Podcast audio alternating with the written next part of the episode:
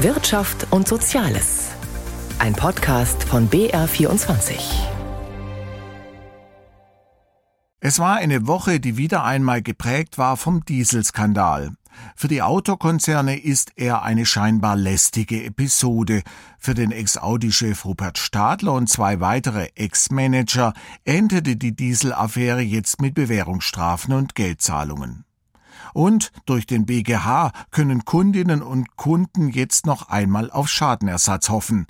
Das sind Themen im Magazin aus Wirtschaft und Soziales mit Wolfram Schrag. Knapp drei Jahre hat das Münchner Landgericht den Abgasskandal bei Audi aufgearbeitet. 170 Verhandlungstage, 190 Zeugen und Tausende von Seiten Dokumente. Dass der Prozess nun am Dienstag mit einem Urteil endete, hängt auch mit einer Verständigung zusammen, auf die sich die Verteidiger, die Staatsanwälte und die Strafkammer geeinigt haben. Gabriel Wirth hat die Urteilsverkündung verfolgt. Ohne äußerliche Regung hat der frühere Chef von Audi, Rupert Stadler, das Urteil entgegengenommen. Mit der Bewährungsstrafe von einem Jahr und neun Monaten sowie einer Geldauflage von 1,1 Millionen Euro hielt sich der Vorsitzende Richter Stefan Weikert an eine zuvor getroffene Vereinbarung mit der Staatsanwaltschaft und den Verteidigern von Stadler. Geständnis gegen Bewährungsstrafe, so lautete dieses Angebot. Im Anschluss an die Urteilsverkündung meinte der Anwalt des früheren Audi-Chefs Thilo Pforte, nach der über sechsstündigen vorliegenden Urteilsverkündung sind wir jetzt erstmal zufrieden, dass das Verfahren zu Ende ist und dass Herr Stadler seine Freiheit erhalten haben konnte. Wir sind auch zufrieden darüber, dass das Gericht klargemacht hat, dass ein Teil der Vorwürfe aus der Anklage so nicht zutreffend sind. Was es mit den weiteren Punkten auf sich hat, ist es viel zu früh, etwas zu sagen.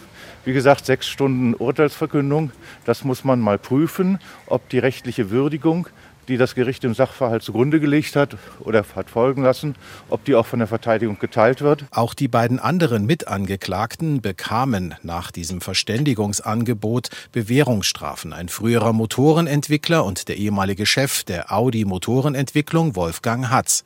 Dessen Verteidiger Gerson Trüg meinte im Anschluss, es war ein äh, wichtiges Ziel unserer Verteidigung, dem Mandanten die Freiheit zu erhalten.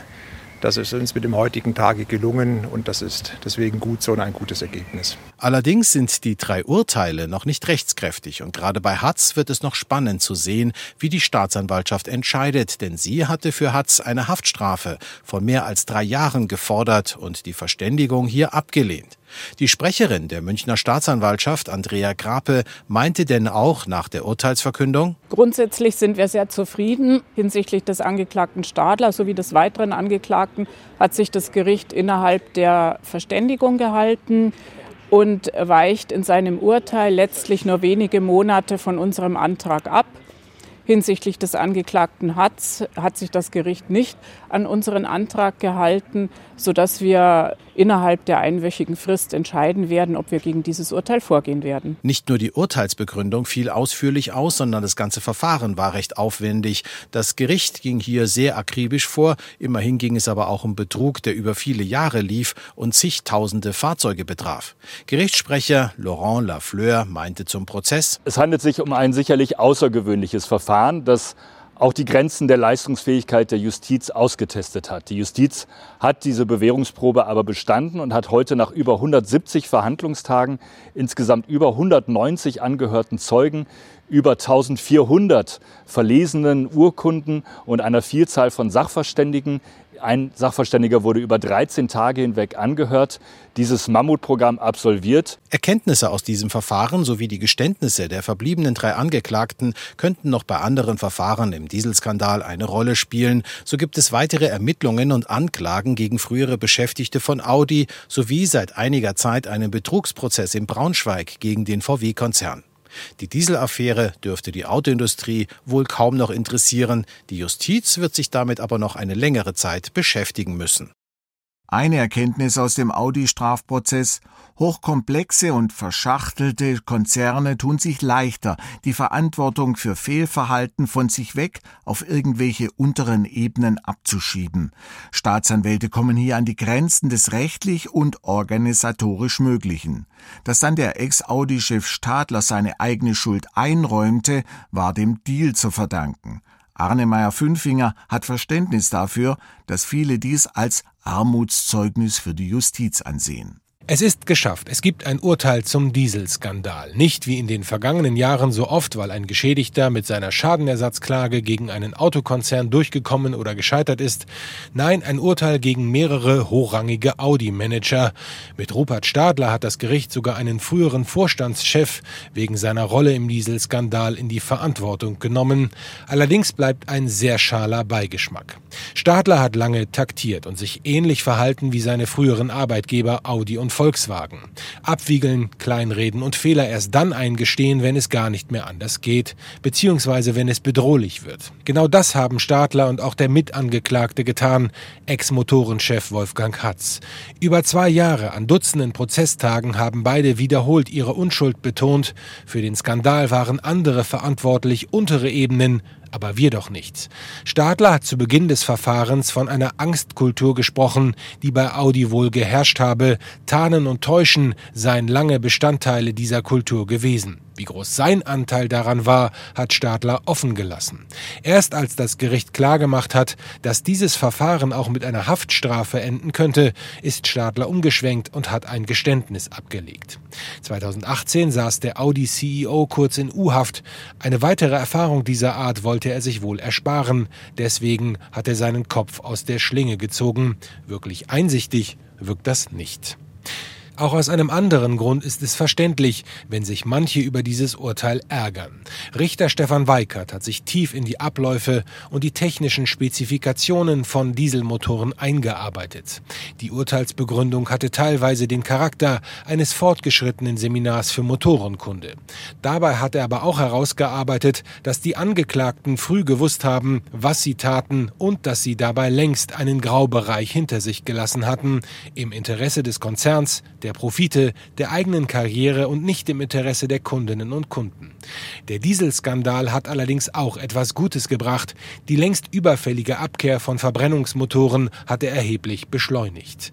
Der Selbstzünder hat sein eigenes Grab ausgehoben. Und trotzdem wird er uns als Thema noch die nächsten Jahre erhalten bleiben. Nicht zuletzt wegen der Entscheidung des Bundesgerichtshofes zum sogenannten Thermofenster. Dieselhalter können jetzt versuchen, eventuelle Schadenersatzansprüche gegen die die Hersteller zwar noch mit einem gewissen Aufwand, allerdings mit einem geringeren als vorher durchzusetzen. Die Geister, die die Hersteller mit ihren Manipulationen gerufen haben, werden sie vorerst nicht los. Anmerkungen von Arne Meyer-Fünfinger. Und wir bleiben bei den Dieselklagen. Schon am Montag hat der Bundesgerichtshof Millionen Autobesitzern Hoffnung gemacht. Es geht dabei nicht um Betrugssoftware, sondern um sogenannte Thermofenster. Die Abgasreinigung kann bei gewissen Temperaturen ausgesetzt werden, um den Motor zu schützen. Aber dieses Fenster hat der Europäische Gerichtshof sehr eng gestaltet. Und das eröffnet den Weg für Schadenersatz, sagt Klaus Hempel in Karlsruhe. Betroffene Dieselkäufer, die können sich nach dem Urteil, und das ist wirklich neu, Hoffnung auf Schadenersatz machen. Bisher hatte der BGH Schadenersatz nämlich abgelehnt. Er hat aber jetzt aufgrund einer sehr verbraucherfreundlichen Rechtsprechung des Europäischen Gerichtshofs zu den Thermofenstern seine Rechtsprechung geändert. In den unteren Instanzen liegen bereits Zehntausende von Klagen. Die Gerichte hatten die Verfahren aber auf Eis gelegt und gewartet, wie der BGH urteilt. Und der BGH sagt jetzt, wenn die Abgasreinigung in Dieselautos nicht richtig funktioniert und deshalb illegal ist, dann gibt's Schadenersatz. Der Dieselkäufer kann dann 5 bis 15 Prozent des Kaufpreises zurückverlangen. Wie viel genau, das müssen in jedem Einzelfall die Gerichte der unteren Instanzen noch klären.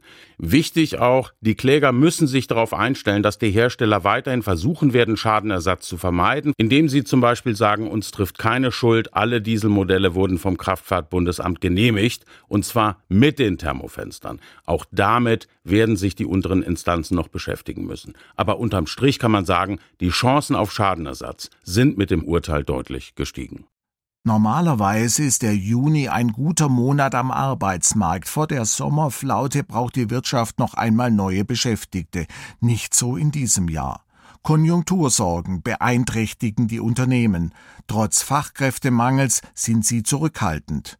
Entsprechend ist die Zahl der Arbeitslosen im Juni um 11.000 auf 2,55 Millionen gestiegen, wie die Bundesagentur für Arbeit am Freitag mitteilte. Birgit Habrath mit den Einzelheiten. Etwas überrascht haben die Juni-Zahlen auch die Bundesagentur für Arbeit und ihre Chefin Andrea Nahles. Die Zahl der Arbeitslosen steigt im Juni auf 2.555.000. Die Arbeitslosenquote verharrt bei 5,5 Prozent. Das ist auch kein Effekt, der sich mehr erklären lässt mit der Erfassung der ukrainischen Flüchtlinge. Die spielen also bei diesem Anstieg praktisch keine Rolle. Vielmehr spiegelt sich hier unter anderem das derzeitig schwierige wirtschaftliche Umfeld wider. Die Konjunkturkrise hinterlässt ihre Spuren also zum ersten Mal deutlich auf dem Arbeitsmarkt. Für die, die einen Job haben, ist das Problem nicht ganz so groß. Wegen des Fachkräftemangels halten immer noch viele Firmen ihre Beschäftigten, solange es geht. Aber um die Langzeitarbeitslosen sorgt sich die BA-Chefin. Deren Zahl liegt wieder über der magischen Grenze von einer Million. Die Bundesagentur hofft, mit der zweiten Stufe des Bürgergeldes gegensteuern zu können. Zwei Drittel der Langzeitarbeitslosen haben keine wirklich gute Qualifikation, die verwertbar ist.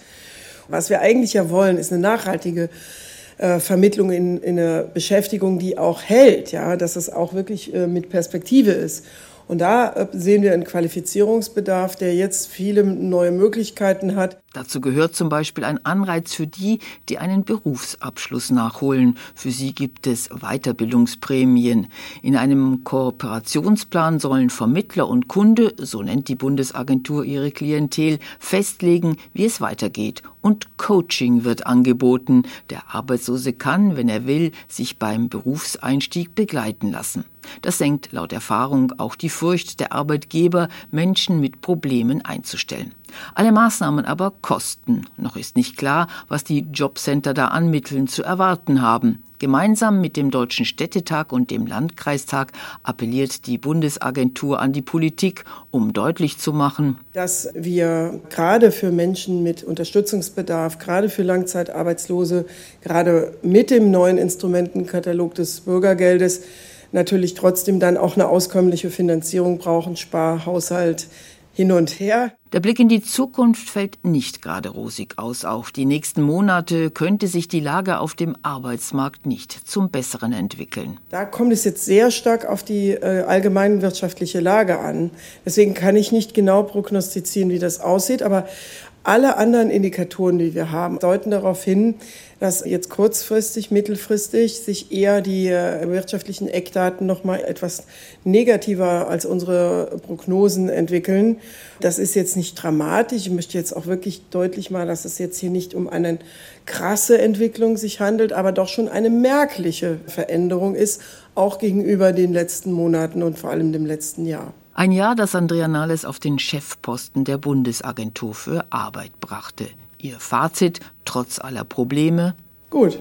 Die Arbeitsmarktexpertin scheint angekommen zu sein in Nürnberg. Es war ein neuer Rekord. Rund 68.000 Stellen waren 2022 im IT-Bereich unbesetzt, hat das Institut der deutschen Wirtschaft errechnet. Das ist die höchste Zahl seit Beginn des Beobachtungszeitraums 2010. Abhilfe könnten Kurse der Ready School of Digital Integration bieten.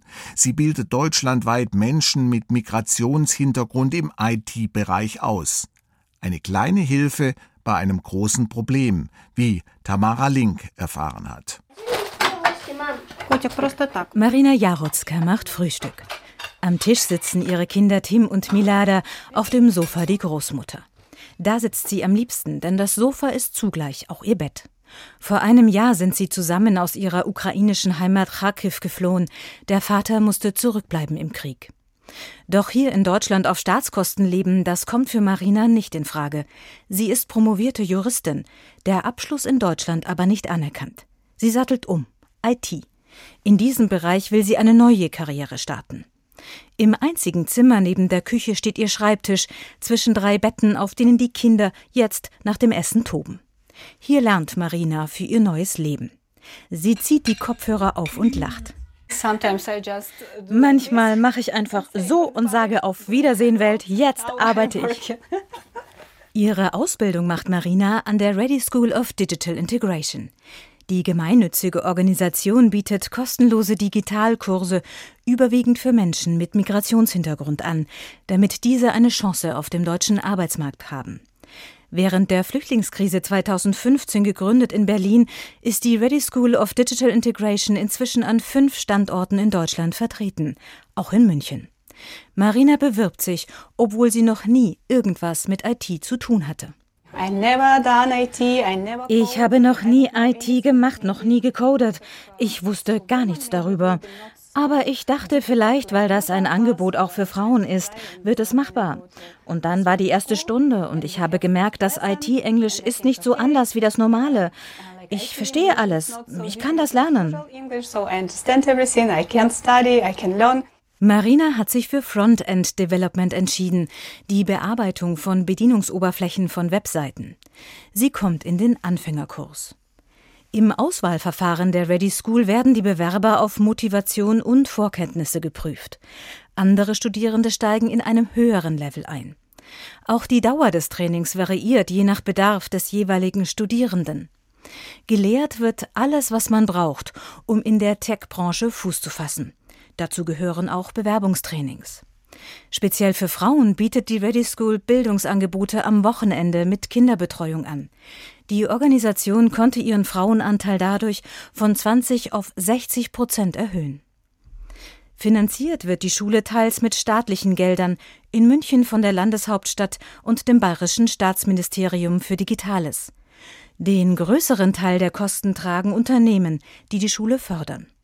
Trotz des umfassenden Bildungsangebots ersetzt die Ready School keine Berufsausbildung oder gar ein Studium an einer Universität in Deutschland, sagt Sophie Jonke. Sie leitet die Ready School of Digital Integration in München. Wir bilden natürlich keine fertigen äh, Senior-Tech-Experten aus. Das muss man ganz klar sagen. Bei uns geht es wirklich darum, einen Anfang zu starten. Und das ist wirklich nur der Beginn von der ganzen ähm, Journey in die Tech-Branche. Marina Jarotzka hat ihren Kurs beendet und besucht nun ein Fortbildungsprogramm an der Ready School, bei dem Absolventen mit realen Kunden zusammenarbeiten. Das verschafft ihnen Berufserfahrung für den Lebenslauf. Parallel bewirbt sie sich auf Juniorstellen und Praktika. Uh, ich habe mich auf 25 Stellen beworben. Manchmal habe ich eine Antwort bekommen, manchmal nicht. Uh, Von 100 Lebensläufen müssen Sie dich auswählen. Das ist nicht leicht. Immerhin. Beim US-amerikanischen Technologiekonzern Cisco hat Marina ein Vorstellungsgespräch bekommen für ein Internship, ein bezahltes Praktikum. Auch wenn die Absolventen der Ready School im Unternehmen oft nochmal geschult werden müssen, bevor sie als vollwertige Arbeitskräfte eingesetzt werden können, sind sie wertvoll für den Arbeitsmarkt. Der Fachkräftemangel im IT-Bereich ist eklatant. Knapp 68.000 Stellen waren im Bereich der Informationstechnik bundesweit im vergangenen Jahr unbesetzt, so das Institut der deutschen Wirtschaft. Das Problem beginnt schon mit den Auszubildenden. Christian Meyer kann davon ein Lied singen. Er leitet ein Unternehmen mit 25 Mitarbeitenden in München.